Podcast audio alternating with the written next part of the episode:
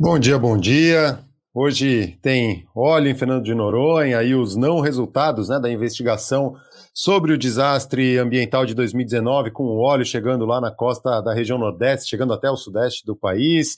Vamos falar também um pouco sobre pesca com explosivos em Salvador, é, mais sobre o desmatamento na Amazônia e como que as áreas onde o Exército está é onde tem mais desmatamento e aonde o Exército não chegou, não está ainda com esse programa do governo federal, é, são as áreas mais protegidas, mais preservadas e algumas outras notícias socioambientais para a gente começar a semana, a semana informado. Se gente aí que o programa Verde Mar dessa segunda-feira, dia 16 de agosto da pandemia de 2021, está começando agora.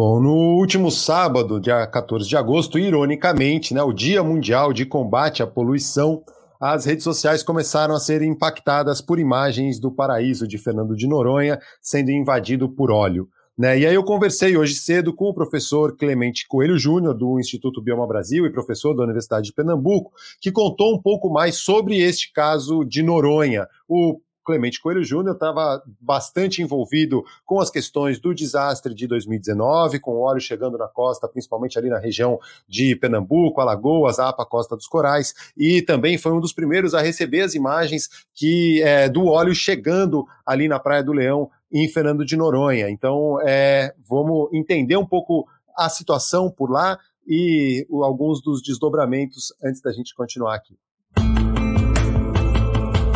Esse óleo uh, chegou em Fernando Noronha na madrugada do sábado, pelo que inclusive o próprio ICMBio uh, fez esse, esse uh, tem acompanhado, né, tem monitorado ativamente, né, então aí tem meus parabéns ao ICMBio. E esse óleo então chegou em Fernando Noronha atingindo a praia de, do Leão até as Caieiras, né? Se a gente for analisar, né, todo esse trecho tem 10 quilômetros. Então pegou a Baía do Sueste atingindo o mangue, mas parece que menos de forma menos severa. O mangue está aberto, ele geralmente fica fechado, mas no inverno ele se abre, né? a gente diz que ele se rompe. E aí o óleo entrou um pouco e aí passou Enseada do Abreus, Atalaia, que é são praias de seixos, praticamente seixo, com pouca areia, chegando então na praia das, uh, das Caieiras, né? Passando por todo esse trecho, 10 quilômetros óleo bastante intemperizado e muito plástico, muito plástico, inclusive algumas borras de petróleo grudada com, com plástico. O óleo intemperizado indica que já estava no mar sofrendo a ação do tempo por algumas semanas. Como se a gente é, fizesse uma relação com uh, decomposição, né? Ele se decompõe, né? Ele, ele possui fases. Quando o óleo é lançado no, no mar, ele uma parte se volatiliza então os gases se desprendem, uma parte se é, acaba mais densa, mais pesada, acaba afundando e outra parte então fica aí subsuperfície, né, perdendo moléculas, se decompondo, se intemperizando ao longo do tempo, né, até formar uma borra, algo como se fosse uma, uma massa, uma massa, né, que que não chega só no sol, quando, a, quando chega na praia, ela realmente chega a ficar mais fluida. Mas enquanto está é, tá boiando, e aí que vem uma coisa que nos chamou a atenção, porque tinha muito fragmento de plástico colado, ou seja, ela não estava nem mais migrando de subsuperfície, estava derivando, né? Derivando já na superfície, trazido pela corrente sul-equatorial. E esta chegada do óleo em Noronha nos faz lembrar do maior desastre ambiental na zona costeira do Brasil, que aconteceu em 2019, principalmente no litoral da região Nordeste que Fernando de Noronha está próximo à principal rota de navios mercantes e petroleiros. E, e, existe, né, como foi na época uma hipótese muito forte de que foi uma movimentação de navios petroleiros, ship to ship, né, de, de navio para navio, transferência de óleo. Esse óleo então se derramou. O óleo que chegou aqui no Nordeste, chegando até o Sudeste, né, até Rio de Janeiro, alguns pequenos fragmentos, era um óleo intemperizado também, porque ele já vinha, então, pela corrente sul-equatorial, Uh, a hipótese é de mais ou menos 600 quilômetros, 700 quilômetros, né, o polígono da onde deve ter ocorrido o acidente, e ele demorou aí em torno de quase um mês, um mês e meio. Então ele já veio também se intemperizando, então uma parte foi para o fundo, uma parte uh, se desprendeu, os gases se desprenderam, volatilizaram, então chegou um mousse. O, o material que chegou aqui uh, no Nordeste, em peso, era, era bem moussificado, né? lembra por isso o nome mousse mesmo, lembra mousse de chocolate. Esse de Fernando de Noronha, a única semelhança que é, é porque ele veio pela corrente sul equatorial. Né? Ele, ele segue o mesmo caminho do óleo, né? mas ele aparentemente parece estar mais intemperizado, mais decomposto, mais rígido. Né? Então ele deve estar mais tempo, ficou muito mais tempo, possivelmente nos giros que existem próximos à corrente equatorial, existem giros, possivelmente tenha ficado eh, girando aí junto com o lixo e aí foi criando um aglomerado de de óleo e plástico e chegando a atingir Fernando Noronha. Agora a gente precisa esperar a análise do óleo, né? O DNA, entre aspas, do óleo para verificar se foi até, se é o mesmo óleo. Uh, há uma possibilidade remota, né? Mas a gente tem que aguardar o resultado que a, uh, da análise que, que, já foi levado pela Marinha para o Rio de Janeiro para fazer a análise, na né? IAPM. A análise para se tentar descobrir a origem do óleo é importante para responsabilizar os culpados e puni-los, para evitar que aconteça o mesmo que aconteceu com o desastre de 2019. É, infelizmente, nós, uh, um ano e oito meses, um ano e dez meses, um ano e nove meses, por aí, a Marinha então lança, né, uh, junto com a Polícia Federal, né, o resultado da perícia, na qual identificou três navios, de, sendo um deles o mesmo que havia sido identificado logo, foi o primeiro, o Balbulina. Desses três navios, pelo relatório que foi colocado, na verdade foi um, não foi um relatório, foi uma carta à sociedade, né, dizendo que desses três navios eh, já mudaram de bandeira, um deles parece que já foi encostado. Quer dizer, nós perdemos o time, nós perdemos o tempo de realmente chegar nesses navios, fazer vistoria, e dentre os diferentes acordos que existem, né, que nos garantiria então aí uma punição e até o pagamento do, do crime realizado por um desses navios. Né? Infelizmente, o tempo passou, nós vamos completar dois anos e não vamos ter a quem punir. Quem pagou o preço foi a sociedade, Caio. Quem pagou o preço fomos nós todos. Eu falo aqui até pelo governo do estado, que gastou um recurso muito alto, não só pela mobilização, mas pela retirada e o transporte desse desse óleo e, claro, nunca foi ressarcido pelo governo federal, que a gente tem que lembrar que o governo federal, infelizmente, não cumpriu seu papel acionando o Plano Nacional de Contingência, né, por, durante praticamente dois meses, dando as costas para a sociedade. Hoje, se a gente tivesse que levar à justiça, certamente mal ocupado seria o governo federal pelo atraso nas medidas que deveriam ter sido feitas à época.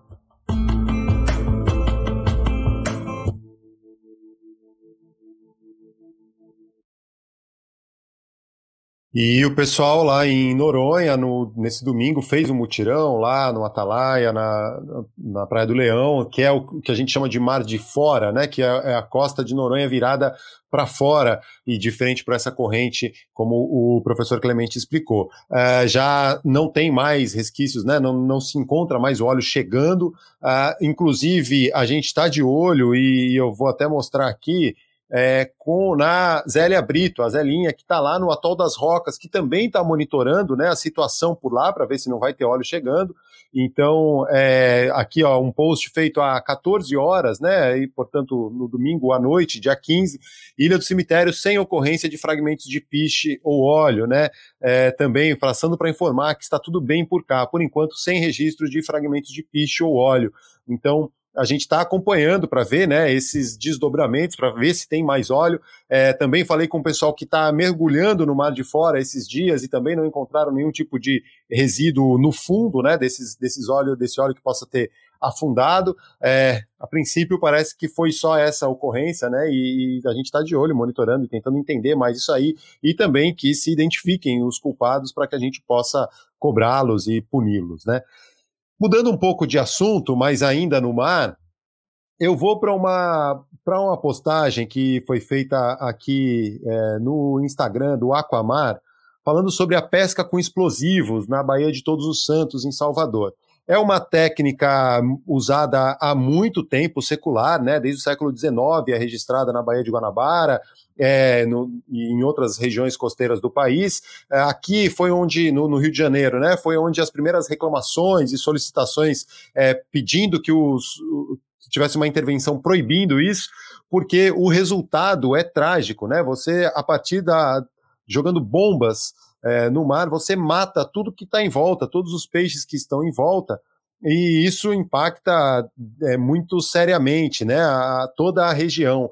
E aí eu, eu trago aqui um pouco do, do que eu recebi através de alguns grupos de, de WhatsApp de mergulhadores ali da Baía de Todos os Santos, é, mostrando um pouco do impacto né, que encontraram nesse fim de semana lá no naufrágio Black Adder, que é um, um naufrágio é, que tem ali dentro da Baía de Todos os Santos e próximo ao mercado de São Joaquim ali, e infelizmente é um caso que, que aconteceu, né? E assim, a gente tem visto é, ainda acontecer é, o uso dessa técnica de pesca que é muito destrutiva, né? E aí a gente acompanhando um pouco, tentando entender, né, os, os desdobramentos disso e pedindo para que, que se faça né, a investigação. Ah, algumas pesquisas mostram, né, o, o tem, eu achei até um artigo publicado aqui é, falando um pouco sobre o impacto dessa pesca e, o, e quem que é, né, como que é o resultado é, de quem que, né, do, do, total de entrevistados na Baía de Todos os Santos, é, quase metade vivia é, exclusivamente da pesca e mais de 60% usa ainda a, pesca, a pesca com os explosivos. Essa pesquisa foi feita no final de 2007, mas é, mostra um pouco o quanto ainda é é uma técnica utilizada, por mais que seja proibida, por mais que tenham algumas apreensões, a gente vê isso acontecendo e acontecendo agora, né, recentemente. E, e aí essa, essa pesquisa mostra um pouco isso e eu queria trazer aqui porque são imagens que, né, é, para quem não conhece, é muito impactante e, e triste, né? A gente vê que é, ainda se usa essa técnica para pesca em algumas regiões e que as pessoas dependem também da pesca. E aí, então, é, é, nesse estudo que eu encontrei, mostra, é, fala o quanto é, os pescadores têm visto é, uma menor quantidade de peixes durante né, as, suas as suas pescarias. E, é claro, a pesca com bomba só piora a situação. Indo agora para falar de floresta um pouco, saindo do mar, né, depois do, de Noronha e, e depois de, de, dessa pesca com explosivos na Baía de Todos os Santos, eu vou para o climainfo.org, falando que a Amazônia, o desmatamento acumula alta de quase 8% nos oito primeiros é, 8% nos sete primeiros meses de 2021. Né? A queda do desmatamento da Amazônia em julho não foi suficiente para alterar o panorama da devastação da floresta neste ano. Na somatória, os primeiros sete meses do ano registraram a derrubada de 5.108 quilômetros quadrados, número 7,8% superior ao acumulado no mesmo período do ano passado de acordo com dados do sistema DETER B do INPE, né? E, e, isso repercutiu internacionalmente, inclusive pela Reuters. Em grande parte, o cenário se deve aos recordes seguidos de desmatamento registrados nos, no último semestre. Nos meses de março, abril, maio e junho, o DETER registrou os maiores índices de desmatamento desde o começo da série de monitoramento em 2015. Em julho, foram identificados alertas de desmatamento de 1.498 km, mais de 15% menor do que no mesmo mês em 2020, mas ainda assim o segundo maior índice para o mês. É, e os lugares né, os, a, aonde tem ocorrido mais esse desmatamento é justamente onde o exército não está. Né? E aí eu vou lá para a reportagem do site O Eco, que está repercutindo o fakebook.eco, né, que apesar do vice-presidente Hamilton Mourão afirmar que os resultados são bem animadores, alertas do desmatamento nos 26 municípios da operação militar ficaram praticamente no mesmo patamar de 2020. Multas caíram 30% nessas áreas. É, a análise de dados divulgados pelo INPE na sexta-feira, dia 13 de agosto, mostra que o desmatamento em julho nos 26 municípios da Amazônia em que os militares atuam ficou praticamente no mesmo patamar de 2020. Houve queda de 29,4% nas multas do IBAMA por crimes contra a flora em relação ao mesmo mês do ano passado, nessas cidades onde o Exército está com a operação é, do governo federal, né, liderada aí pelo vice-presidente da República, dizendo que, né, com os militares eles vão lá controlar o desmatamento.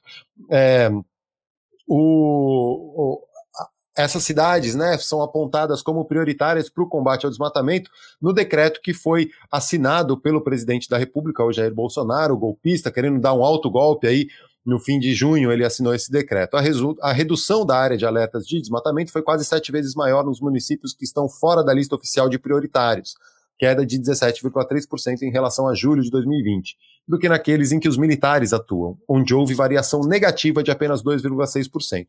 Em todos os municípios da Amazônia Legal, a queda foi de 9,7% no mesmo período. Então tem ali um gráfico é, do INPE e o IBAMA, né, cruzando os dados é, da área desmatada pela, pelo tempo, né? Aí a gente vê de julho de 2016 uma queda na área é, nos alertas de desmatamento nos municípios prioritários é, em 2017, em 2018, subindo exponencialmente para julho de 2019, aí tem uma queda em julho de 2020, aí se estabiliza em relação 2020 2021. Enquanto isso, na, as autuações, né, as multas, vêm diminuindo sistematicamente desde julho de 2016. Então, enquanto o desmatamento aumenta, as multas diminuem.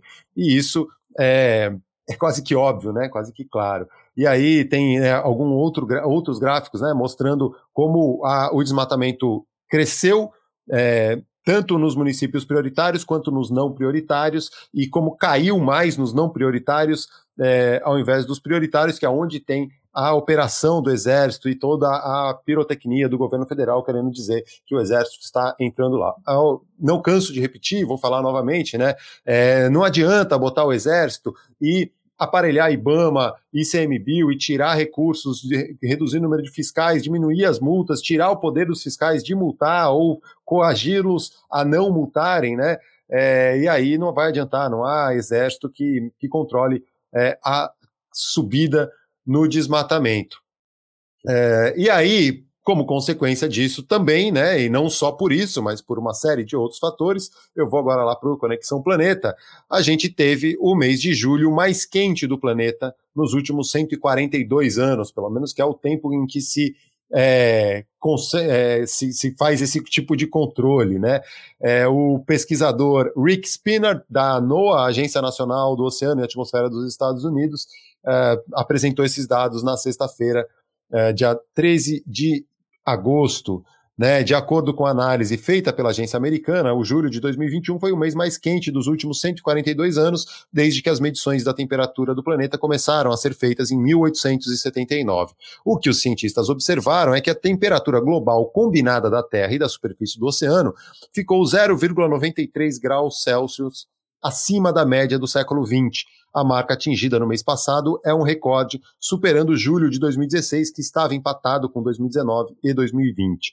No hemisfério norte, a temperatura terrestre no mês passado foi 1,54 graus Celsius acima da média para esse período. Algumas regiões do Canadá, com diversos estados na costa oeste dos Estados Unidos também, enfrentaram ondas de calor extremo, além de inúmeros incêndios florestais. Aí, abre aspas para o Spinard, cientistas de todo o mundo forneceram a avaliação mais atualizada das formas como o clima está mudando. O relatório preocupante do IPCC, o, o painel intergovernamental para as mudanças climáticas, que conclui que a influência humana está inequivocamente causando as mudanças climáticas e confirma que os impactos estão se espalhando e se intensificando rapidamente. Esse relatório da NOAA também indicou que em julho a cobertura de gelo do Mar Ártico foi a quarta menor por mês em um recorde de 43 anos, de acordo com o National Snow and Ice Data Center of Site. O aumento da temperatura do planeta também é tido como responsável por uma temporada de furacões que começou mais cedo, com o Elsa no Atlântico. Então a gente está vendo, né? Já está sentindo na pele e não é novidade, temos repetido e falado bastante sobre isso. A a crise climática Começamos a semana passada, segunda-feira passada, com o um anúncio, né, a apresentação do novo relatório do IPCC. Terminamos a semana com esse relatório da NOAA mostrando como o mês de julho foi o mais quente da história já registrado e acompanhando é, todas essas sequências, essa sequência aí de acontecimentos, né? Mas não desanimemos, vamos começar a semana, tentar começar a semana um pouco melhor. É, sigamos firmes e fortes. Obrigado aí a todos e todas que acompanharam o programa Verde Mar dessa segunda-feira, dia 16 de agosto. E sigam aí nossas redes sociais, claro, se quiserem, né, no arroba Projeto Mar. Apoiem o programa Verde Mar no programa no apoia.se barra Mar, nosso site projetoverdemar.com. E, é claro, né, lembrando aí, quem ainda não fez, se inscreve no canal, dá aquele joinha para ajudar a gente a chegar a mais pessoas. Valeu, muito obrigado, façamos um bom dia e até quarta-feira, nove e meia da manhã.